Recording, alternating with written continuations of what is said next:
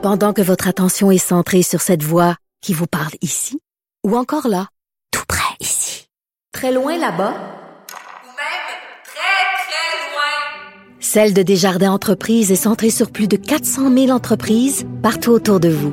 Depuis plus de 120 ans, nos équipes dédiées accompagnent les entrepreneurs d'ici à chaque étape pour qu'ils puissent rester centrés sur ce qui compte, la croissance de leur entreprise.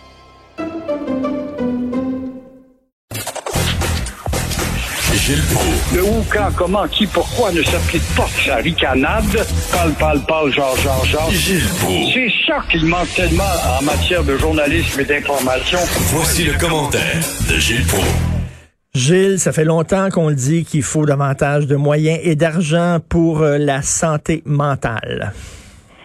Encore un débat. Puis le maire à Québec a bien raison. Bon, un débat sur la santé mentale, mais il faudra aussi se demander si on ne doit pas tenir un débat sur la santé mentale de ceux qui ont désinstitutionnalisé les asiles Ben oui. au nom de la réinsertion sociale qui euh, n'a pas réussi très, très totalement, hein, toi puis moi. Hein? Ben, pas en tout, là. Ils ont dit, là, on va vous sortir des asiles, mais faites-vous-en pas, on va vous aider. Vous serez pas dans la rue en train de délirer à voix haute, là, on va vous aider. C'est comme si tu demandes à quelqu'un de sauter du cinquième étage en disant, on va t'attraper, là, on va avoir un drap, puis finalement, il n'y a pas de drap. Fait que le gars saute en bas du cinquième étage, puis tombe sur le ciment.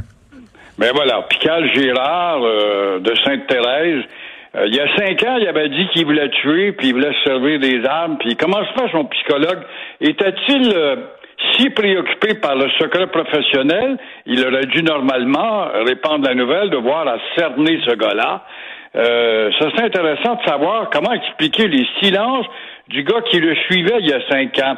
Alors, il part de Sainte-Thérèse pour aller à Québec et euh, exécuter, en tout cas, son coup sans savoir euh, au préalable s'il n'avait pas mijoté sa folie longtemps d'avance.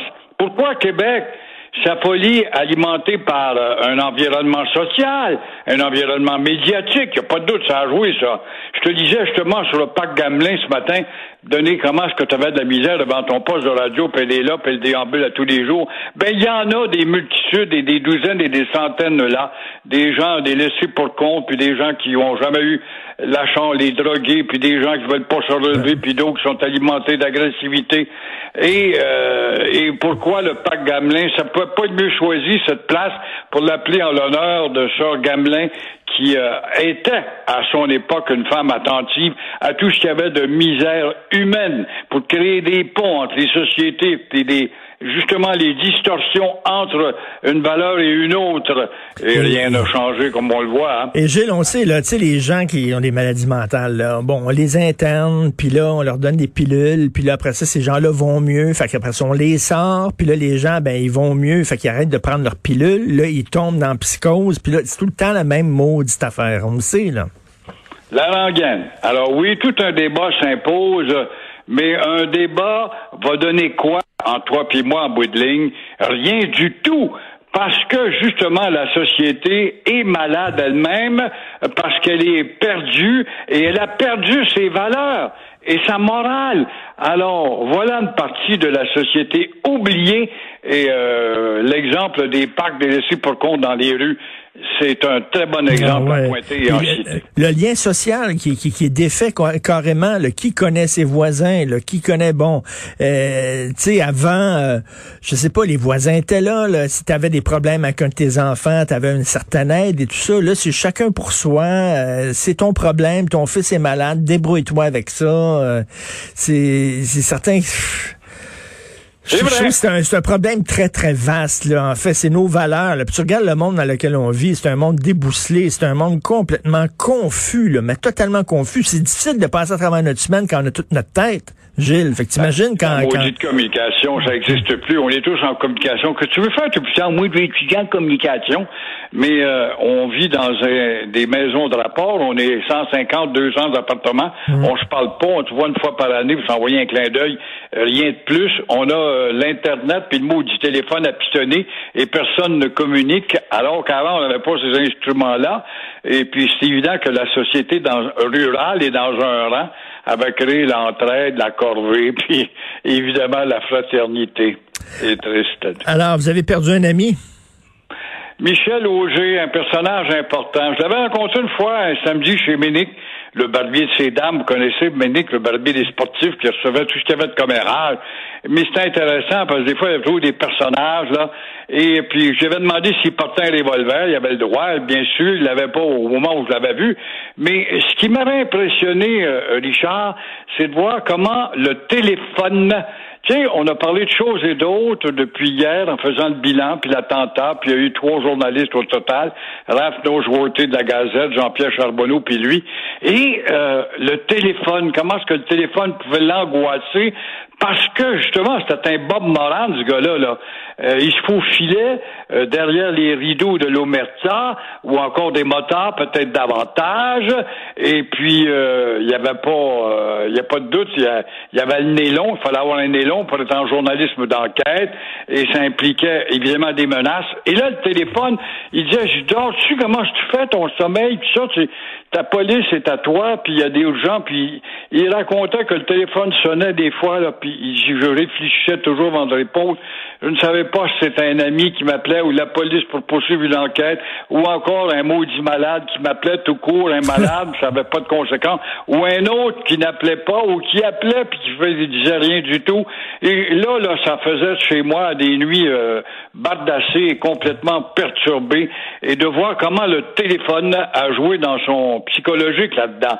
Et euh, un gars toujours sympathique, il a pas de doute, il est devenu, euh, en tout cas, la référence chez les jeunes qui se destinaient vers le fait divers, gagnant du prix Jasmin euh, pour avoir vécu justement sur une corde raide alors, euh, c'est un bonhomme qui mérite bien d'être salué abondamment ce matin, il n'y a pas de doute. Parce qu'avant, les faits divers, le côté criminel, euh, c'était couvert, bon, par des, personnages colorés et folkloriques, mais c'était c'était peut-être le premier journaliste vraiment rigoureux, vraiment journaliste à couvrir ce domaine-là du journalisme d'enquête. Effectivement, c'est un des premiers avec la Gazette. Lui, Jean-Pierre Charbonneau. Alors, les trois, ça, drôle, qui ont su du plomb euh, dans le corps. Effectivement, le premier à exploiter un peu le fait divers, c'est Frenchy Jarreau. Et ça se passe en 54, il arrive ici, puis il est funambule, puis il travaille pas, puis il était dans un site, puis il rencontre André Lufian, puis là, il veut faire de la radio, il veut rester ici, il veut pas rentrer en France, puis André Lufian lui offre la radio la nuit, gratuitement, le poste est à la veille, CGMS est à la veille de fermer, tombe en faillite, et puis là, il commence à jaser avec les gens, puis il se nourrit avec les quelques mentions en nombre pour remercier Saint-Hubert Barbecue, le restaurant chinois du coin, puis le motel un autre pour son matelas. Mais ça peut pas durer éternellement quand tout d'un coup, euh, il entend dans la radio police qu'il y a un désespéré qui veut se jeter en bas du pont dans le quartier. Et comme il est funambule, il est acrobate, c'est un athlétique, moi je l'ai bien connu, Jean Rouge, c'est un athlète, là. Il va aller euh, convaincre la police, laissez-moi monter, puis il va ah, aller... Euh, il va aider le désespéré, il le descend de la structure, il était au-dessus de la rue Craig à l'époque, rue Saint-Antoine, il voulait jeter en bas pour une femme, imagine-toi, il a fait comprendre qu'on devrait pas jeter en bas pour une femme quand même. Et puis, toujours est-il qu'il le ramène, et là, le Montréal Matin le photographie, fait la première page, et euh, Jarreau devient Frenchy Jarreau, ce reporter. C'est à partir de ce moment-là qu'il exploite peut-être plus superficiellement que les journalistes en presse écrite. Mais Gilles, il, était, il était vraiment dans un cirque. C'est un funambule, Francis Jarreau. Oui, oui, oui, oui. Ah oui, c'est un acrobate, hein. Il marchait sans fil et puis il était venu avec euh, une troupe euh, dans un cabaret qui appartenait à Frank Cotoni sur la rue Saint-Laurent, le mot Mat, je me rappelle pas. Et puis là, il rencontre André Rufiange, qui est directeur de CGMS, et puis euh, il se lie d'amitié avec lui, puis il prend un verre avec lui après le spectacle c'est là qu'il lui demande un job. Il dit, je veux rester à Montréal. Puis là, euh, Lucien, j'ai dit, écoute, j'ai pas grand-chose. Moi, je suis directeur d'un poste qui est arrivé de mourir. Mais quoi là ou non, comment le fait divers, parfois, peut changer les choses? Euh, ce geste-là va populariser Jarreau et CGMS va prendre son envol. Il sauve, en quelque sorte, CGMS.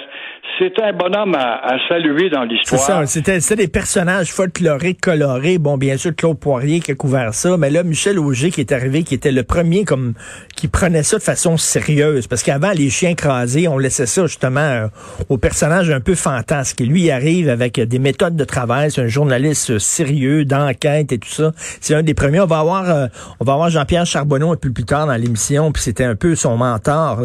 Jean-Pierre Charbonneau aussi, lui, qui s'était fait tirer en pleine salle de rédaction au devoir. Exactement, il était au Ben, devoir à l'époque. oui. Puis Noseworthy, un peu avant, un gars de la, de la Gazette, le long de l'autoroute entre Québec et Montréal, euh, il reçoit une carabinade dans, dans la portière de sa bagnole. Alors, les trois ont reçu du plomb, puis les trois étaient des journalistes d'enquête. Ben, merci beaucoup, Gilles. Euh, euh, une chance, les choses ont changé. J'espère, en tout cas, mais c'est- vrai que c'est dangereux de couvrir ce milieu-là. Merci, on se reparle demain. À demain. Au revoir.